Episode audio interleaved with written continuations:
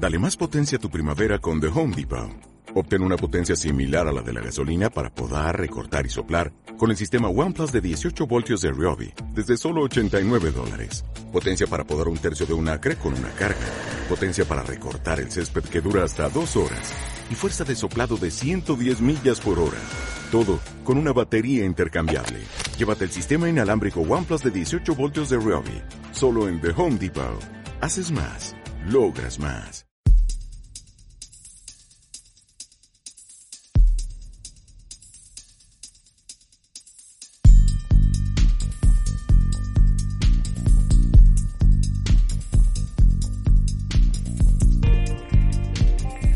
Bienvenidos una vez más a un programa de Cuarentenados, tu podcast, mi podcast, nuestro podcast, el programa sobre ciencia y sociedad. El día de hoy tenemos como invitada a Ivonne Vázquez. Hola Ivonne, ¿cómo estás? Hola, hola Pedro, ¿cómo estás? ¿Qué tal? Mucho gusto, encantada de estar bien. Y, y, yo encantado de que, de que, puedas participar hoy en el programa. Eh, es tradición en el programa que nuestro invitado o invitada nos cuente primero cuál ha sido eh, su camino de vida ¿Cómo, desde dónde empezaste y, qué cosas han sucedido para que llegues a donde estás ahora? Mira, eh, yo soy comunicadora, periodista, estudié periodismo, luego me especialicé, bueno, en comunicación institucional, que es lo que más he hecho. He trabajado en diferentes entidades públicas, ONGs, en el Perú, eh, tengo experiencia también en el extranjero. He hecho periodismo de medios aquí, también, bueno, en, en, en la agencia EFE en España. Y eh, pero bueno, regresé a Perú y continué con mi carrera como comunicadora institucional y una de las instituciones a las que llegué fue Concitec para ser jefa de comunicaciones, concretamente. Pero fue ahí que, a diferencia de otras, otras este, instituciones en las que trabajé, que no se me hacía tan complicado, ¿sabes? Este, comunicar eh, los temas institucionales, por ejemplo, cuando trabajé en el, en el, Poder Judicial, en la Contraloría, en la OMP, en esa, en, sí, en salud también. Eh, sí, pues me, aprendía, era más para mí fácil, eh, no tan complicado, me, capacitaba, hablaba con los técnicos y, entendía más eh, los temas institucionales, se me hacía no tan complicado eh, comunicar, ¿no? Por último, por cada tema preguntaba a un técnico o a un especialista y, el ministro, o el, jefe, el titular, lo que sea.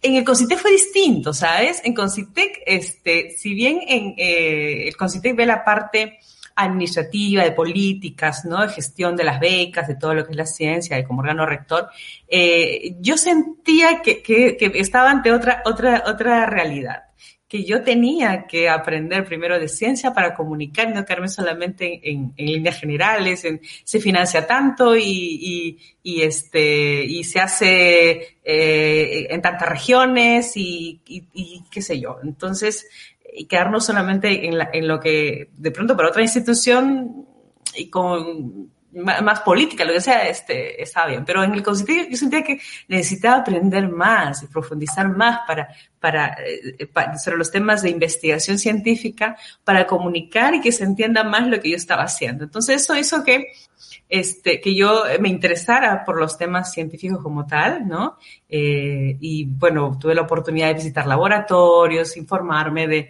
de, cómo es el estado de la ciencia en el Perú y también de ver que se hace investigación científica buena.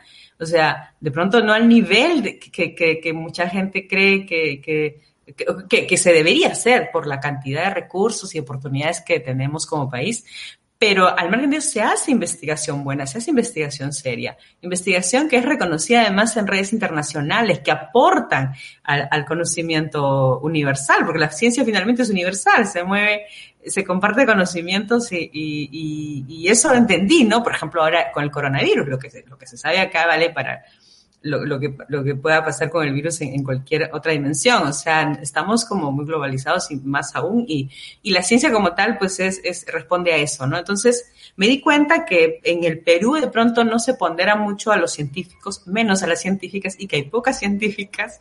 Entonces, este, eso fue, o sea, me fui interesando por los temas científicos, ahora estoy haciendo el diplomado en divulgación científica. Este, Un cherry claro, para el diplomado. Sí, sí, sí. Y, y, interesada, estuve colaborando también con la Agencia Andina en temas de ciencia y claro, ya con la pandemia pues me, me, me y, y, el tema del, del virus eh, y la entrevista a las científicas, el libro, fui, fui como eh, profundizando más y entendiendo más los diferentes campos de conocimiento científico, ¿no? Y, la verdad que estoy fascinada. Sí, a ver, algunas preguntas que, me salen de, esta primera parte. Claro. ¿Tú te, sentías con necesidad de, aprender mucho más de ciencia cuando ya estabas en Concitec? Porque te sentías a la vez lejana a la ciencia, sentías que era una cosa muy diferente o digamos, no sé, quizás en salud o con algún organismo ya se habían cruzado temas más científicos o, para comunicar cierto tipo de, temas hacia la sociedad. ¿Cómo, ¿Qué tan lejana te sentías tú de la ciencia cuando, cuando empezaste tu, tu labor o tu cargo ahí en, en Concitec? A mí me entusiasmó saber que iba a trabajar en Concitec. O sea, conocer toda la dimensión científica me parecía interesante. Sabía que, que, tenía, que tenía mucho campo para aprender. Una, una experiencia parecida, lo más parecida que me tocó fue en, el Seguro Social, ¿no? Eh, fue la primera institución en la que trabajé, este, eh, era muy chica, ¿no? Tenía 25 años, era muy chica. Y de pronto tuve un, tuve un cargo que, que bueno, que, que, me permitió, este, por ejemplo, conocer las primeras, eh, las primeras, este, los primeros trasplantes de hígado, los trasplantes de corazón. Me fascinaba. Nosotros con los médicos, eh, con, los, este, íbamos y, y estábamos, nos pasábamos en vela en el hospital esperando la reacción del primer trasplantado de hígado. Eso siempre lo voy a recordar, ¿no? De los primeros, de las primeras, este, fecundaciones in vitro en Perú. Entonces, era lindo porque estábamos con el camarógrafo, el fotógrafo, el médico, los familiares del paciente, esperando la reacción del primer trasplantado. Este, entonces era, eh, fue fascinante, era, era ver ahí el día a día de cómo se recuperaban, en fin. Fue la primera vez que tuve un acercamiento con algo parecido. En Concite fue distinto, porque en Concite no tienes laboratorios ahí. Entonces, o sea, no, es como el seguro social que tú cruza, yo cruzaba de mi oficina y estaba en el Rebagliati y, veía de cerca cómo está el trasplante de corazón, cómo reaccionando el trasplante de médula ósea, lo, más avanzado que tenía que ver con, con, con, ciencia, ¿no? Con lo que, cómo se iba aplicando. Entonces, este, eh, en el CONCITE, no, el CONCITE, pues yo tenía que ir a las universidades, tenía, esa, es la parte que, que, de pronto a mí me, me un poco me, me frustraba no tenerla a la mano y, y claro, también hay, hay, hay otras, de la parte administrativa, otras cosas. Entonces, el libro eh, lo pude ya eh, cristalizar cuando salí de Concité porque me dediqué, pues, le dediqué tiempo, ¿no? Pero sí que mi trabajo ahí en, en, en esta institución me, me, me me acercó, me dio un panorama de lo que era, ¿no? De cómo, de cómo se maneja la ciencia, cómo se financia, cómo se investiga, en qué se investiga, ¿no? O sea, una lectura interesante que, que me sirvió para, para, para profundizar luego ya en, en diferentes en diferentes eh, campos, ¿no? Eso, eso, eso así. ¿Qué tan cercana, qué tan lejana la sentía la ciencia? Pues este, eh, yo creo que me quedó la inquietud de cuando trabajé en salud de conocer más, ¿eh? de saber más, de saber más. O sea, sabía que es importante, o sea, de hecho que sí, siempre, siempre miraba, he visto con mucha respeto y admiración a la gente que hace ciencia, o sea, es un trabajo con mucha dedicación, mucha disciplina, entonces, eh, eh la verdad es que estoy fascinada, yo creo que que después de, de, otras experiencias profesionales llegar a esto me, me gusta, me gusta. Una de las frases que también dijiste eh, en tu intervención fue que sí hacemos ciencia, sí hacemos ciencia de, de calidad, ciencia que puede ser comunicada, exportada, ah, compartida con, con instituciones de, otros lugares del mundo. Y, y a mí me gusta eso porque, porque, bueno, cuando era un poco más chico, digamos, ¿no? Cuando estudiaba la carrera, este, siempre venían estas, estas frases de no, no hacemos nada, ¿no? O sea, no hay ciencia o no hay científicos. Y, y, como yo estudié una carrera de ciencias, tengo estos círculos de científicos, no solo biólogos, ¿no? Sino otros tipos de científicos. Entonces conozco iniciativas, este, las universidades, la gente. Entonces siempre como que me daba un poco de cólera escuchar, no se hace nada, ¿no? Porque, porque sí se hacen cosas, ¿no? Pero, pero claro, a un nivel que, que, podría ser mucho mejor si hubiera más podría ser mejor, lado, este no sé financiamiento por ejemplo este sí.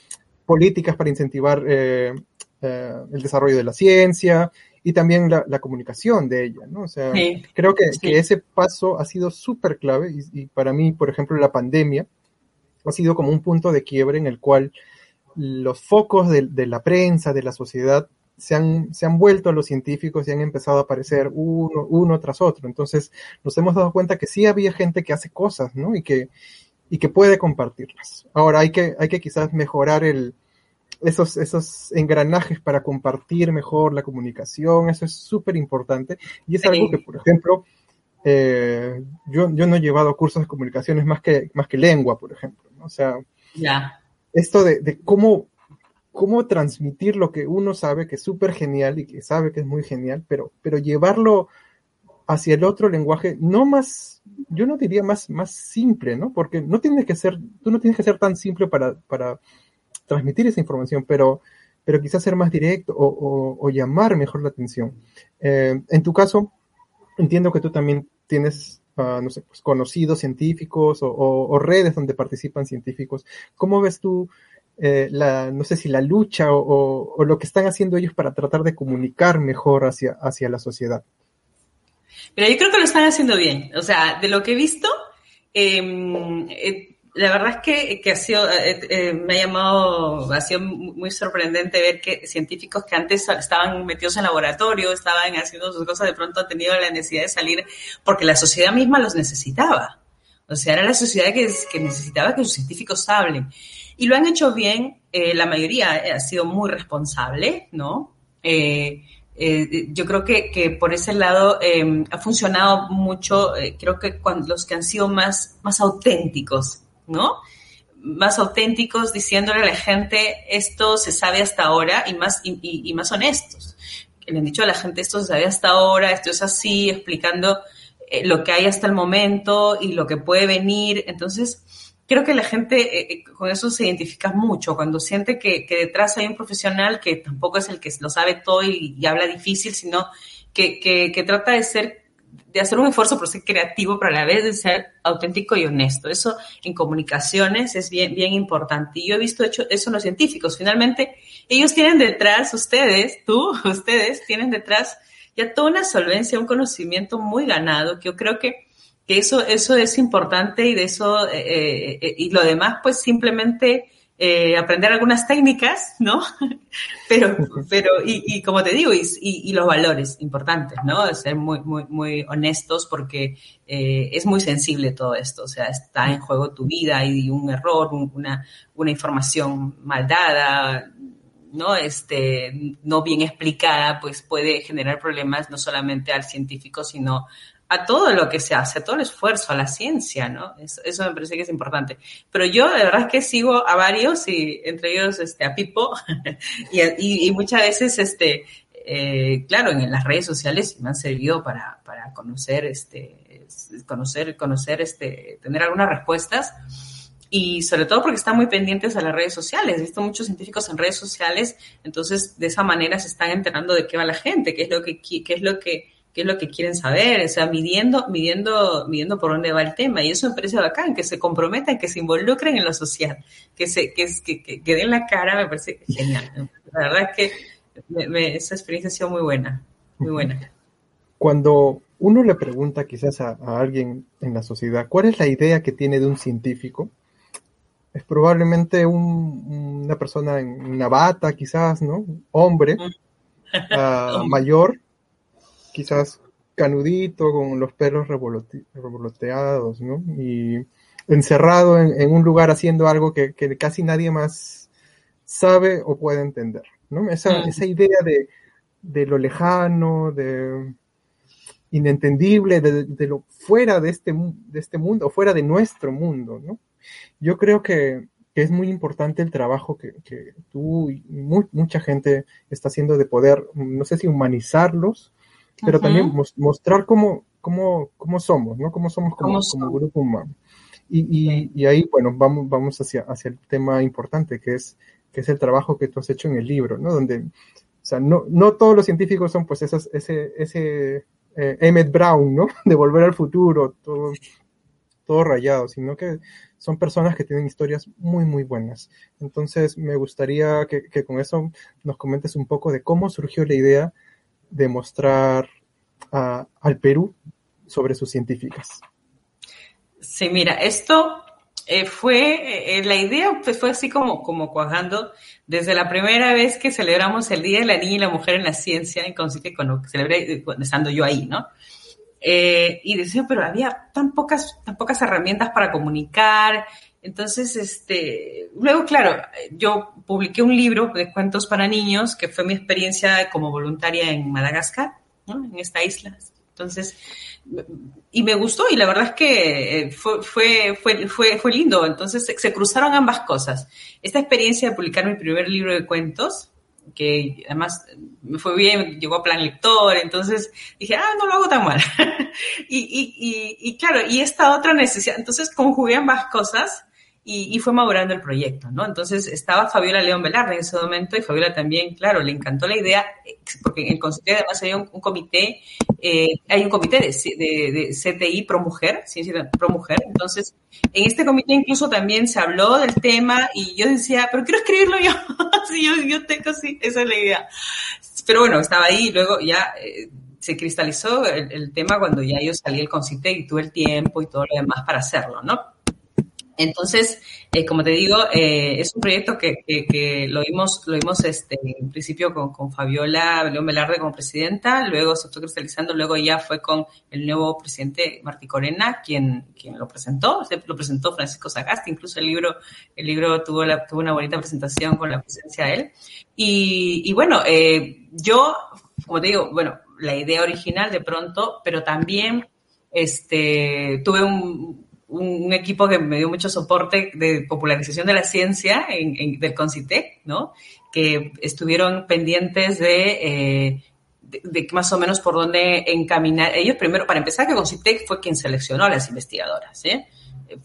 Son las investigadoras que más producción científica tienen en su campo de estudio y, y, también este, considerando las regiones, no solamente Lima, ¿no? sino están de costa, sierra, selva, norte, sur, lo más, o sea, lo más representativo del país es, es lo que se hizo. Entonces, eh, la Oficina de Popularización de la Ciencia se encargaron de, de gestionar todo esto y, y, y, y, coordinar conmigo cómo iba a ser la, la, la, edición, que tenga, que finalmente es una edición institucional y tiene que tener toda una, por ejemplo, tiene un ciencionario, ¿no? Que es como un glosario de sí. términos, que yo creo que también, también es importante poner, o sea, bien, o sea, por ese lado tuve muchísimo apoyo de, de, de, del CONCITEC y también hicieron la revisión final también, una revisión después de la edición, porque a veces al hacer literatura puede que algunas cosas este, se te pasen, puede ser cambiar una palabra que se ve más bonita, juega más bonita literariamente, pero de repente cambias, el, cambias un poco el concepto, entonces tuve una revisión también de CONCITEC este, las científicas súper colaboradoras, súper todas encantadas de contar su historia. Eh, y, bueno, y tuve también una muy buena diseñadora que es este, Andrea Lertora, ¿no? Con ella coordinamos cada diseño, era un ida y vuelta infinito porque de pronto lo que nosotros nos imaginábamos no era nada de lo que, o muy poco de lo que, de lo que era, y las científicas en eso nos apoyaron un montón. O sea, yo escribía el relato, eh, habla, las entrevistaba, luego escribía el relato. Entonces, ese relato se los mandaba a ellas y me, me, decían, sí, esto está, o sea, la verdad es que en la mayoría de casos, muy pocas correcciones, han sido muy respetuosas, además sí, les ha gustado como, como el estilo. Pero eh, a mí más me preocupaba porque finalmente la parte literaria, te puedes, uno como autor se puede dar muchas libertades, pero la parte uh -huh. científica, donde yo explicaba lo que hacen, era la que sí me obligaba a que ellas revisen el cuento, ¿no? Revisen sobre todo esa parte. Y ahí es donde me hicieron algunas precisiones y, y bueno, una vez eso ya logrado, eh, ¿cómo iba a quedar? Destacando eh, las cosas que, más importantes de cada una de ellas, la ilustradora hacía su trabajo, ¿no? Y la ilustración también la, la, veían ellas, porque la idea es que ellas se sientan identificadas con su personaje, con su, con su ilustración, porque finalmente era como una carta de presentación de ellas, ¿no? Entonces fue un trabajo muy bonito de coordinación bastante, bastante cercana a las científicas y, y, y bueno, y el libro está ahí, yo creo que me ha encantado. Cuando tú decías lo, lo de que si se lee ahora, más que, mira, eh, yo creo que, que, que, que, la lectura sigue siendo, sigue siendo fundamental. O sea, es verdad, yo también muchas veces me informo por podcast, por, por videos, pero, pero no hay nada como leer. Creo que nos, nos da otra, otro tipo de, otro, otro tipo de, de razonamiento, de lógica, de, de, de funcionamiento y, y, es mucho más, más, más eh, eh alentador.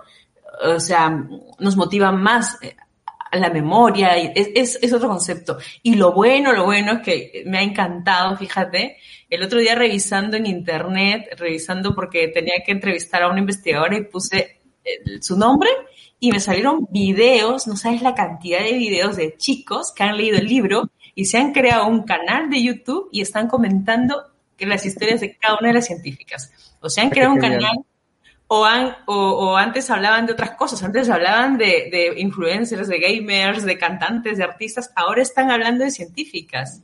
Entonces están comentando de una en una y te digo, he encontrado como 20 chicos haciendo de cada una, o sea, de haber ya como 200 videos de chicos de, YouTube haciendo, comentando cada cuento, ¿no? Y, me parece genial, genial. Este, eso me, ha emocionado muchísimo, me ha fascinado, me ha fascinado. Muy bonito, o sea, una respuesta linda de ellos. ¿ah?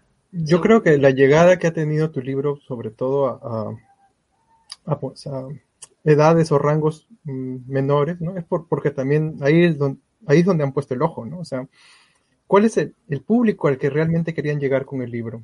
Eh, eh, estudiantes, estudiantes de la primaria, de la secundaria, universitarios, ¿cómo? Porque también veo que, que las historias no son realmente biografías, nació, hizo esto, sino son, son cuentos, empiezan con una anécdota. Mm, cuéntanos un poco de, de, claro, de, de, de, hacia dónde querían llegar, cuál era el objetivo o uno de los objetivos del, libro. Mira, queríamos hacer algo muy profesional primero, queríamos hacer algo eh, y novedoso, por eso es que no es la típica biografía, ¿no? Sino es literatura, es, literario, eh, literatura infantil juvenil. Y, y, yo escribo para esa edad, coincidentemente, ¿no? Tengo otro libro también sobre balcones que está editándose ahora y escribo, es como mi rango, ¿no? Porque de pronto, eh, para más pequeñitos, no, es, es, otro tipo de lenguaje, ¿no? Eso es, es, es, este, digamos que este es el rango de entre 9 y 12, o sea, para chicos que están desde el primer año de secundaria, hasta el quinto, yo creo, porque finalmente los temas de ciencia, este, hay conceptos que, que, que, sí, que los van entendiendo más cuando ya llevan los cursos de química, biología, física. Y, justamente es el rango de edad importante, pues cuando están definiendo la carrera que van a seguir, ¿no? Entonces, si bien es la idea motivar a los demás pequeñitos, pero sí eh, que los profesores tengan esta herramienta y, la, y, lo difundan, lo lean con los chicos, que creo que lo están haciendo, eh, para que de pronto conozcan más si ya tenían una idea, ¿no? Porque muchas veces, eh, y también ha pasado con las científicas mismas, ¿no? No todas desde niñas han sabido, yo voy a ser científica, o sea, algunas han sido, mm, sabían que le gustaban las plantas, pero de repente decían, ah, voy a estudiar este, botánica, o les gustan los animales, ah, voy a estudiar veterinaria con el tiempo, o me gusta, este, voy a estudiar para ser médica, y después estando en la carrera decidieron, se cambiaron a biología, porque lo que querían no era estar en un hospital, sino investigar más por qué este microorganismo genera esta enfermedad y, cómo se puede ayudar para que no, no afecte tanto en el Perú, lo que sea. Entonces, eh, eso, es eso, ¿no? Entonces, el libro está hecho justamente como una herramienta para que los chicos que están en esta edad vayan teniendo más, más este, herramientas, digamos, más idea de, de qué carrera seguir y que los con el apoyo de los profesores y los padres, ¿no? Entonces, ese, ese, es, el rango, ¿no? O sea, chicos de, de, de, partir del primer año de secundaria, sexto grado de primaria, por ahí. Y, el libro está dirigido a niñas y niños. O sea, es, niñas y niños. No es solo, o sea, no es hecho por mujeres para mujeres, sino es, es universal, digamos, en, ese sentido. Sí, claro que sí, claro que pues, Es importante, creo, como, como niños, como los niños, o sea, que vean también eh, estas, estas figuras ¿no? femeninas que, que, que, le están rompiendo, que son que son súper interesantes, que tienen buenas historias. Eso, eso también me parece, me parece muy importante.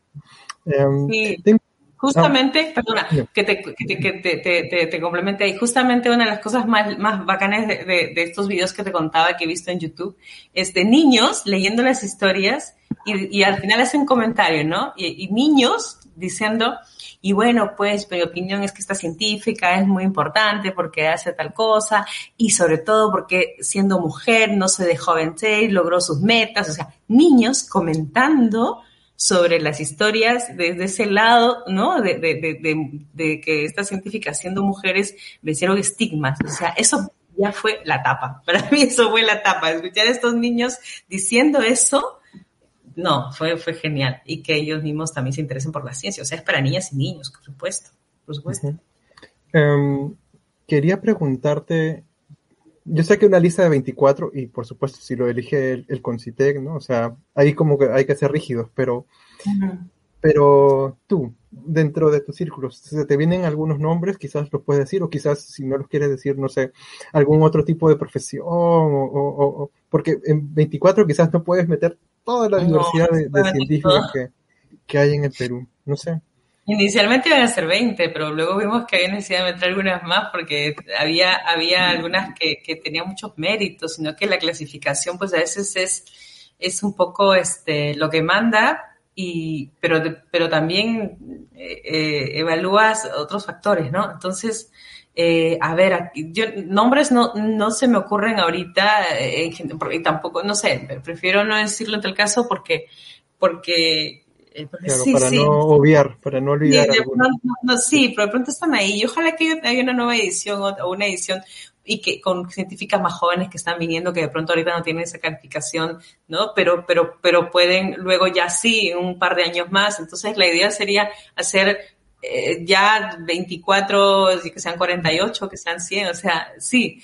Y, y de los campos de conocimiento, pues hemos tratado de abarcar los que más, los que más, los que más se ha desarrollado, ¿no? Los que más impacto tienen, los que más eh, mejor, o sea, más, más, este, se ha profesionalizado en el Perú, ¿no? La ciencia que más, más se investiga, o sea, lo que más se hace. Entonces, eh, como te digo, también que estén representadas de diversas regiones, ¿no? Que estén este, científicas de, yo, yo quería preguntarte sobre si durante las entrevistas las científicas hablaban de sus mentoras o, o de referencias de mujeres de mucho más atrás que pues por, no van a estar en el libro y quizás no conocemos los nombres ahora, pero, pero, pero para mí es importante, o sea, porque esto no es, no es, no es de ahora, si bien ahora pues hay mucha más promoción de la visibilización de la mujer y todo, o sea, siempre han habido mujeres haciendo cosas y, y quizás hay, por lo menos en ciencia hay como, no familias de, de, nombres, sino de mentores que, que, formaron nuevas personas y uno siempre se acuerda de, de quién, quién lo formó científicamente. Quizás alguien sí. por ahí. Sí. Sí, fíjate que es algo que yo no sé por qué, eh, no, este, eh, no te lo he dicho antes o no, porque siempre pondero el hecho de que los padres hayan estado con ellos, porque en todas las historias que yo cuento, si hay un denominador común, es que los padres han sido, las han alentado, han estado ahí, o sea, padre, mamá, mamá, papá, mamá sola, papá solo, pero siempre una persona mayor que les compró libros, que los llevó a, al mar, a, curiosear, ¿no? O sea, eso siempre lo digo. Pero fíjate que los, profesores, también hay algunas que han tenido muy buenos profesores en el colegio que les han, han ayudado a, a, a, definir, a inquietarse por, por cierta vocación. Y los mentores también es muy importante. Mira, yo lo, pongo en el libro en el caso de dos o tres científicas concretamente porque ellas mismas me dijeron, este, mi, mi, profesora, en el caso de Sara Purca, recuerdo, claro, en el caso de Fabiola León Velarde con Monje, en el caso, recuerdo a alguien más, pero sí muchas me han hablado de, de eh, quienes eh, eh, ellas eh, son discípulas prácticamente, ¿no? De, de científicas o científicos que las han ayudado a definir su línea de investigación, ¿no? Que les dieron la oportunidad, incluso algunas eh, ni siquiera estaban todavía calificadas, que el caso de Dionisia Gamboa, creo que también eh, me, me, contó esa historia, que ellas ni siquiera todavía estaban en la etapa en que tenían que hacer prácticas de laboratorio, pero de pronto fueron, tocaron una puerta y dijeron, yo quiero que sean limpiar tubos, o sea, perfecto, pasa, y esa persona que les abrió la puerta del laboratorio y de pronto dijeron, no, yo no, ya no quiero ser médica, yo quiero ser bióloga, quiero hacer esto y quiero estudiar estos bichos, quiero estudiar estos microbios, lo que, lo que sea, porque hubo alguien que les abrió la puerta del laboratorio y, y, les dio la oportunidad y, luego las guió. Eh, muchísimo, muy importante los mentores. Eh, ahora que los dices, mira, valiosísimo, porque no solamente han sido un respaldo ya cuando ellas han investigado, han decidido hacerlo, sino en muchos casos para animarse por una determinada investigación, ¿no? Eh, muy valioso, muy, muy, muy valioso. Han sido la verdad es que bien importantes porque las han, las han ayudado a, a, a encontrar su boca, su, a definir su, su, su, línea de investigación. Eso ha sido sí. bien, bien, importante. importante.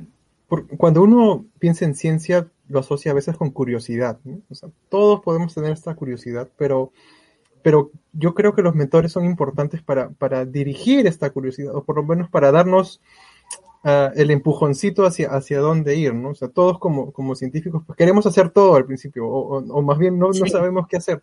Y, y, pues es importante tener estas personas que nos pueden más o menos enseñar un poco el camino, ¿no? Como Virgilio en, en, en la Divina Comedia. No, no te voy a Eso. llevar hasta el final del camino, pero te puedo decir más o menos acompañar, acompañar un rato. Y eso, eso me parece genial. Uh, volviendo a, a, lo del, al, lo que comentaste del libro, uh, ¿tú crees entonces que, que, que, que, se ha producido sirve también como herramienta para... Hola. Te me fuiste. No te entendí. ¿Sí? Ah, sí, te fuiste, entonces te fuiste. Vuelvo de nuevo. Eh, este libro puede servir entonces como herramienta para generar nuevo contenido sobre, sobre científicas, nuevo contenido en la divulgación, quizás en escuelas, quizás para divulgadores. O sea, es como, como una piedra angular. Yo lo veo así, no sé cómo, cómo lo ves tú. Por ser la primera, la primera experiencia, ¿no? De, de la primera eh, hay libros sobre mujeres de otros campos, libros sobre heroínas peruanas de diferentes campos, diferentes profesiones o diferentes este, actividades, ¿no? Mujeres destacadas en general. Eh, pero claro, como científica es la, es la primera edición y, el hecho de que recoja a las más representativas, ¿no? Eh, de cada campo, entonces sí creo que, que tiene, tiene esa, esa, esa, función, ¿no? De ojalá en 10 años eh, alguien diga, yo leí ese libro y me motivó, y, soy científica porque, es, porque conocí la historia de, Betty Galarreta, de Ruth de Luz María Paucar, ¿me entiendes? Entonces, y, me motivaron, entonces, eh, sería lindo, yo creo que ese es, el objetivo, ¿no? Y, estoy segura que va a ser así. Estoy segura, porque como es un libro de distribución gratuita, si este libro hubiese sido hecho por una editorial, mira, costa, por, por la, el tipo de ilustración que tiene y todo el, eh, se costaría, no sé, pues 100 soles, 80 soles, no sé cuántos, 70 soles que más o menos me cuesta. Es gratuito, es gratuito y está hecho con estándares de, de, de con estándares este, de los libros que, que tú encuentras en librería. Entonces, eh, yo creo que la ilustradora, todo, o sea, hemos tratado de hacer algo bien hecho, ¿no? Eh, espero haberlo logrado, pero esa es la idea, por lo menos hacerlo así. Y, y yo creo que, que, el hecho de que sea gratuito va a tener, va, a lograr que sea ese impacto. Consiste, por supuesto, está haciendo muchas actividades para, para ya difundirlo más, eh, va a llegar a los, a los clubes escolares, ¿no? Eh, entiendo que con, a través del Ministerio de Educación, y claro, y luego seguir, ojalá, si no soy yo, pues alguna otra autora, escritora siga escribiendo más líneas, ¿no? Más historias. Ojalá algún día sean mil, no sé, y, muchas y, más. Y en el caso de los escritores o las escritoras, es también como los científicos que, que hay mentores, hay, hay gente como que se va ayudando, tú quizás estás apoyando a, a gente más, más que está empezando recién. Es, Mira, líneas, yo, o... yo, misma estoy empezando recién, yo recibí okay. tres libros, este, bueno, eh, dos publicados, uno que está publicándose ahora en, estos días, hace, bueno, un mes, yo creo ya, eh, pero ya lo escribí, este, yo, por ejemplo, hasta ahora no he dado ningún taller, yo conozco de escritoras que dan talleres, ¿no? Este, y, y con lo cual, pues, transmiten eh, mucho de, de, lo que, de su experiencia, lo que ya saben. Eh, para lo que sí te digo es que eh, yo no, no, no tengo, no he tenido una, una, un mentor en esto, he, seguido algunos talleres, bueno, tengo, eh, siempre he escrito, pero he escrito pues noticias, reportajes, crónicas, o sea, escribir para mí no es novedad. El tema literario, para enganchar, el primer libro que escribí, que fue el de Madagascar, primero es que lo sentí acá. O sea, yo vine muy impresionada con mi experiencia voluntaria lo sentía, o sea, para mí me hablas de Madagascar y se me pueden salir las lágrimas en cualquier momento, o sea, primero lo sientes y eso hizo que salga todo lo que quería escribir, ¿no? Entonces, este, y ya, y cogí una técnica, pero también leyendo, ¿no? O sea, lo que tú tienes son referentes de gente que ha escrito. Eso, ¿no? O sea. Eso, eso te iba a preguntar un poco de, de, dónde sacaste la inspiración para este libro. ¿Para el de científicas? Sí, sí. Para el de científicas, eh, mira, ya como que fui cogiendo técnica, ¿no? Fui cogiendo técnica. A partir de la primera hora de la de Madagascar, fui cogiendo técnica y, y leí, leí, leí muchos libros de, de, de, de, literatura infantil y más o menos fui viendo esto más o menos lo que quiero, pero, pero finalmente es, es, es este ya mi, mi, mi propia creatividad, ¿no? O sea, mi propio estilo, sí, eso es lo que... Pero tratando de que de todas maneras em, eh, siempre hay como unos, como, como unas líneas que, ¿no? que seguir, por ejemplo, sobre todo cuando defines tu público objetivo, o sea, no hay, hay, hay como que un, algo que, que, tienes que tomar en cuenta para que te puedan entender, cosas que ya vas un poco, un poco, este, eh, considerando conforme vas escribiendo, ¿no? Entonces, para el segundo libro, eh, sí hice un par de ensayos, hice un par de ensayos, cómo, cómo abordarlo, los, los mandé al Concitec y, y me dijeron, este es el que nos, nos, parece mejor, que sea más literario, que sea, que sea más directo. Sí, este. Entonces ya, por ahí fui, ¿no? Con todas. Contando la historia personal de cada una, que era importante porque la emoción viene de lo personal y es como creo que las, los, los niños y las niñas van a poder identificarse con ellas, ¿no? Van a enganchar, si dice, por ejemplo, si te cuento que, que Joana Alfaro iba a la playa de Chorrillos y el niño pues está en Chorrillos o visitó Chorrillos, entonces, claro, eso, eso es importante, estuvo un poco sana, que si, que si los, los, los María Paucar pues este tomaba su, eh, su ponche de habas y los chicos porque toman ponche de habas van a decir, ah, como yo, ¿no? Yo también tomo ponche de habas. Como yo, ¿no? O sea, personalizar la historia, nuevamente, ¿no? Humanizar a, las, a los científicos. Humanizar. Los científicos son, o sea, Humanizar, ¿qué, sí. ¿Qué tan deshumanizados habremos estado pues, por tantas cosas que, que es realmente necesario traernos a la Tierra, volvernos gente como uno, ¿no? Gente común, gente que tiene sueños, problemas, este, ideas, cosas que salen bien, cosas que no salen bien. Eso es, eso es muy, muy, muy bueno. Sí, sobre todo, no sé, yo pienso porque a veces uno tiende, sobre todo en las redes sociales, a poner lo, lo chévere y lo bueno, ¿no? Pero también quizás te han contado ellas sus historias en las cuales pues no funcionó algo o el, no fue el camino el cual decidieron salió tan bien y eso eso también quizás es importante. Han llorado ¿no? ajá, o que lo de rabia de impotencia de, de, de, sí sí sí, sí. súper. Um, mira que, que, se va pasando la hora y tenemos unos unos 10 minutos más y, y, no me quiero olvidar de preguntarte más sobre sobre la divulgación. O sea para ti por qué es importante la divulgación de la ciencia eh, ¿En qué niveles crees que es más importante la, divulgación? Quizás en los niños, quizás en los universitarios o, ya para las personas adultas que, que, a veces dicen, no, yo de ciencia no, no es lo mío, ¿no? ¿no? No lo entendía antes y no quiero entenderlo ahora. ¿Por qué es importante la divulgación en, en nuestro país?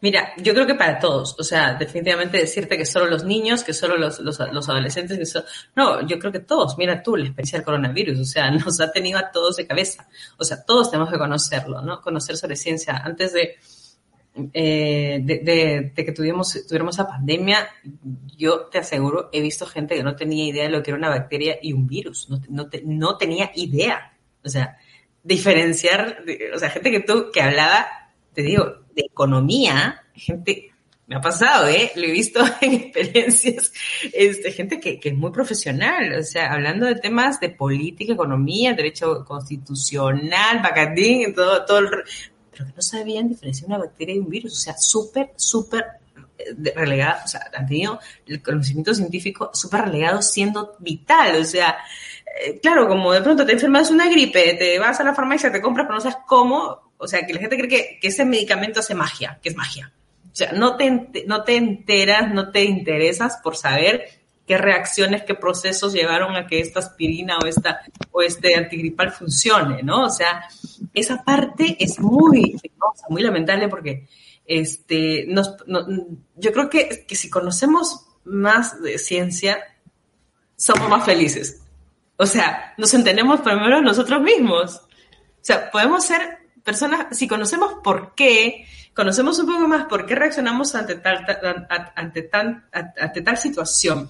¿Qué pasa con, con, con, con nuestra, eh, con nuestras hormonas, con nuestras neuronas, con, con lo que somos y con lo y, y, con las reacciones químicas, con nuestro contacto con la naturaleza? O sea, si conocemos más de, de ciencia en general, yo creo que podemos ser más felices que entender mejor el universo, el planeta, los animales, a las plantas, comprometernos más, sentir más.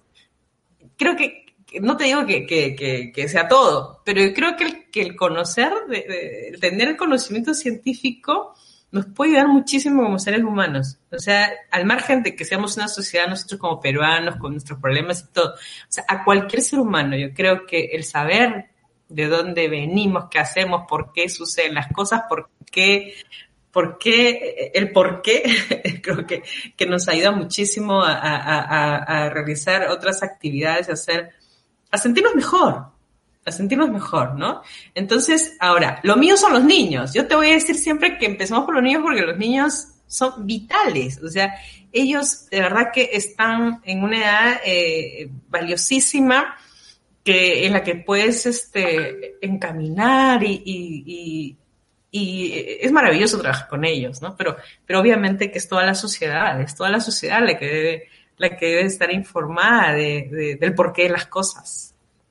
y, y, para que se llegue, para el, que el conocimiento científico llegue a toda la sociedad, pues necesitamos divulgadores, ¿no? No todos los científicos van a poder eh, transmitir bien y, no les pedimos eso. O sea, quizás un poco ahora, ¿no? Ahora sí es un poco más importante, por lo menos cuéntanos un poco mejor la historia, pero, pero necesitamos divulgadores.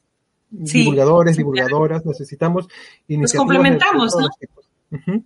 Eh, Nos complementamos. Libros, medios audiovisuales, redes, creo que, que, es, que es muy necesario en este momento porque, y no solo ahora, no es solo la pandemia, la pandemia es, o sea, por supuesto, todo lo malo, sí, pero, pero en algún momento se va a ir. Y luego necesitamos ciencia para, para muchos otros problemas, ¿no? Para, es como las armas que tenemos para, para poder responder a, muchas cosas, ¿no? cosas internas como tú nos cuentas, ¿no? O sea, cómo funciona, qué soy. Claro, claro que sí. Y también para los sectores productivos o sea, yo creo que, mira, todo este boom gastronómico que tenemos, ¿no? De, gente promocionando la quinoa, las papas nativas, que muy ricas y, y, y, y, la gente valorada en todo el mundo, pero detrás de eso hay investigación científica, científicos trabajando para, para corroborar de que las propiedades de nuestras papas, de nuestra quinoa, de nuestros granos andinos, tienen, tienen, tienen, tienen estos, estas condiciones, estas características de superalimentos. Entonces, dime tú si no es valioso esto. ¿Por qué los, ahora claro, o sea, después detrás de esto viene un chef y, hace cosas maravillosas y puede darse el, lujo de decir esto es, es además eh, alimenticio, es, este, tiene tales propiedades y bueno, porque hubo detrás ciencia, ¿no? Y, para todo, o sea, no solamente, no solamente para conocer nosotros mismos, sino también para ver las oportunidades que podemos tener, o sea, actividades en general, para, te digo, y actividades productivas, o sea, está en toda la ciencia, eso es, es, es, es lo que somos en esencia, la ciencia es nuestra esencia, o sea, es eso, ¿no? Es eso, y, y, y claro, como te decía, pues entre nosotros nos apoyamos, comunicadores y científicos, la idea es este, aportar para, para que en nuestro país haya más divulgación. Mira, nuestro máximo divulgador, que es Tomás Unjar, tiene 91 años, 40 años escribiendo en el diario El Comercio, o sea, un montón de años. Y, y claro, hay mucha gente que, que, cree que ya no escribe, y él escribe, tiene 91 años y está escribiendo a todos los, todos los martes, los miércoles, en su columna este, en, el comercio. Entonces, este, yo creo que nos falta más gente como él, ¿no? Gente como él. Eh, no, y, él es un ejemplo no solamente en Perú, te diré, o sea, hay no, eh, varios países de Latinoamérica que tienen esa, esa carencia, o sea, no hay gente como, como, como él que tenga esa, esa, esa calidad de preparación, ¿no es cierto? Es, o sea, para mí es, es el, es el, es el, el top a donde quisiera, quisiera llegar, ¿ves? Pero bueno, de repente no tenemos toda la, la, la, sabiduría, las capacidades que este señor tiene, pero, pero sí de pronto cada quien tiene cualidades, ¿no? O sea, por ejemplo, los que podemos hacer podcasts, que podemos hacer videos, entrevistas, cada quien potenciar lo suyo y proyectarlo, yo creo que es, esa es la idea, ¿no? Pero Yo creo que, que, es importante conocernos también, ¿no? O sea, generar esta comunidad de, de divulgadores y, y interactuar y hacer así crossovers, ¿no? Uno ir al, programa del otro, eso. Lo que estamos haciendo ahora. Que, que, que, durante estos meses o años pues se genere esta comunidad fuerte y, y podamos, no sé, pues siempre compartir las noticias y compartir lo que cada uno está haciendo. Bueno, Ivonne, eh, vamos, vamos entonces. ¿Se acabó? ¿Es un No, no, no, no, todavía, todavía, todavía, Es que ya estoy en el minuto 44, normalmente hago, hago 45. Este, ¿qué más te quería preguntar? Una, una última pregunta. Fíjate que yo soy la ah, que, la que te, te, dio una entrevista. Yo tenía que entrevistarte a ti antes, ¿eh? Ah, sí. Sí. creo, creo que, bueno, que, que, con lo de Tomás también me hace pensar, tú, eh, ¿qué quieres hacer hacia el futuro? ¿no? ¿Hacia, dónde quieres llevar eh, lo, que estás produciendo? O sea, el contenido que tienes en, la mente, hacia, hacia, dónde quieres dirigirlo? ¿Qué más quieres hacer? ¿O qué podrías hacer si, si ahorita, no sé, pues acaba la pandemia, hay muchos fondos y, veamos qué ocurre? Justamente estoy promoviendo esto de la cátedra, ¿no? Que un momento te conté, la cátedra de Tomás Unger, que es como una plataforma que es parte de mi, de mi trabajo final del, del, del, diplomado de divulgación científica, pero lo quiero, quiero que vaya más allá, quiero potenciarlo para que sea como una plataforma donde, este, primero como un repositorio de su obra, ¿no? Y además eso generar un espacio donde los científicos, todos los científicos bienvenidos, podamos discutir sobre lo que él ha publicado, o otras cosas también, pero siempre como que tomando en cuenta algo que él ya se ha tomado todo el trabajo del mundo de hacer y de darle, de divulgar, porque vamos, un conocimiento, no, no es, o sea, leer a él no es leer un, un, un, paper, es leer ya una divulgación. Entonces tenemos esa, esa base ya que él ha hecho y él encantado, de verdad, de, de, que, de que lo hagamos. Y, y, me gustaría aprovechar eso, ¿no? Y, y que, que sea una plataforma donde podamos eh, periodistas y divulgadores, científicos, sobre todo de diferentes campos, ver temas concretos y, y, a partir de eso analizar, discutir, profundizar, complementar. E, es, es, es un proyecto que tengo ahora y que me gustaría que, que, que crezca. A ver si y, ahí estamos. ¿Y cómo hacer que ese proyecto también, o sea, se haga grande, o sea, llegue a la sociedad, llegue a las, a las personas que pues están pasando por ahí, quizás ya, ya no leen el periódico porque ya no les gusta leer el periódico, pero están ahí todo el día en internet. ¿Cómo, sea, ¿cómo transmitir eso a, a, a más gente? Quizás es una pregunta que, que, tiene muchas respuestas, pero, pero yo estoy muy interesado no en ello, ¿no? No es fácil. Sí, tú ya, ya, ya tú eres fundador ya de la cátedra. Estamos ahí, este, eh, mira, eh, de pronto, sabes que siempre nos dicen que hay que tener un público objetivo, ¿no? Para, porque eso de querer abarcar todo el mundo ni, ni, la, ni una feria. Entonces, uh -huh. este, eh, pero yo creo que por ejemplo, si nos dirigimos a los profesores, los mmm, alumnos que están ya en etapa de formación universitaria, eh, es, me parece que es un público interesante. Claro, lo mío son los niños, por supuesto. Yo siempre voy a hacer mis libros para niños. Pero en divulgación sí me gustaría también intentar con, con me parece que los universitarios y los profesores de escuela, los profesores de escuela, ¿no? Eh, más o menos están en un rango en el que puedes dirigir eh, la misma herramienta para ambos, ¿no? Para que los profesores de escuela tengan más herramientas para enseñar a los chicos. ¿no? Parece que los profesores de escuela, de, de, los colegios, también necesitan reforzar conocimientos en ciencia, tener más herramientas, tener videos, tener podcasts, tener, o sea, para que ellos también sepan más de ciencia de los últimos descubrimientos de la ciencia, los últimos avances y puedan comunicar a los chicos. Entonces, más o menos por ahí me gustaría ir, me parece que, que tampoco más, no, pero sí los universitarios y, y, profesores de escuela, que me parece que, es, que, que podríamos hacer algo interesante con, con ese rango de, público, ¿no? Yo, yo creo que hay mucha, mucho interés de, de parte desde la, de los colegios nacionales, sobre todo. Eh, hace un rato estaba en una charla, era con la UGEL de Huancayo. Entonces, se han organizado para que se den charlas semanalmente o cada dos semanas con científicos hablando y eso eso revela que, que sí hay intereses, ¿no? Que no estamos tan desconectados y que también hay gente, mira, yo soy la, la charla 13, o sea, ya hay 12 científicas y científicos que han hablado antes que mí, así se dice, antes que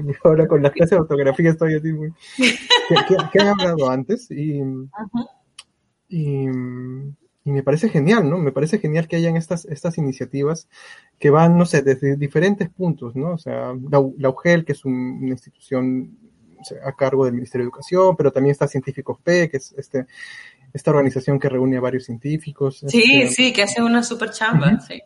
Es, genial. Mire, tenemos un saludo de Liseli. Hola Liseli, gracias por, gracias por vernos. Un abrazo. Hola Liseli. Y, bueno, bueno Ivonne, entonces como para, para cerrar esto, quería unas palabras finales. Ah, ya nos contaste qué es lo que quieres tú, pero ahora quizás en grande, ¿qué, qué es lo que quieres para, para nuestro país? Ahí, está. ¿Qué es lo que quiero? Ah, ¿qué es lo que quiero? ¿Qué es lo que quiero? quiero a ver, que, las decisiones que se tomen en todo sentido, desde lo más chiquito de lo personal hasta las decisiones de gobierno, las decisiones eh, en todo sentido, eh, tomen en cuenta, eh, le den una miradita a cómo se hace ciencia, porque eh, y que hay algo muy importante en la ciencia que es la evidencia, ¿no? Yo como periodista si hay alguna parte con la que me identifico profesionalmente también de la ciencia es con la evidencia. O sea, un periodista eh, tiene que valerse en eso, ¿no? En, en, en, lo, en lo que se puede probar. Entonces, y ese factor común con la ciencia me, me, me, me encanta, me cautiva y, creo que eh, yo pediría que, que, que, los peruanos, sí, todos, eh, tomemos en cuenta eso para, para nuestro día a día en todo sentido. Tratemos por lo menos de, no, tampoco eso significa que vamos a ser tan racionales y todo, no, no, porque, no, no, no, no, pero por lo menos eh, que sí en cosas que, que, que, creo que se opina a veces muy a la ligera, ¿no? Y deberíamos este, ser más cautos con eso y, tomar en cuenta esta, este, este valor, este principio que tiene la ciencia. A mí me gustaría, y creo que, que nos ayudará muchísimo a la gobernabilidad, a todo. La, evidencia es importantísima y trasladar eso, que no necesariamente viene de laboratorios, sino de otros tipos de científicos y gente relacionada a tecnologías, ingeniería, ¿no? Genera, genera datos y llevarlo eso a decisiones de políticas públicas es, es todo un, temón que, espero que también avance, ¿no? Porque eso también nos va a hacer avanzar como, como país. Sí, la ciencia, o sea, el método científico, los valores, los principios de la ciencia, yo creo que ayudan, pueden ayudar mucho a una buena gobernabilidad. Yo creo que sí. Ya en la sociedad. Así es. Muy bien, Bueno, muchas gracias nuevamente. Uh, nos despedimos. gracias a, todos los que nos vieron hoy, los que nos verán en el futuro y nos vemos. Chao. Y que lean el libro, ¿eh? Ah, que lo descarguen del repositorio del Concitec y lo compartan con los todos, con todos. En, la, en la claqueta del YouTube le voy a poner el, el link al libro. Dale. Con eso ya lo Muchas gracias, Simón. Nos vemos. A Chao. ti, Pipo. Un abrazo a todos.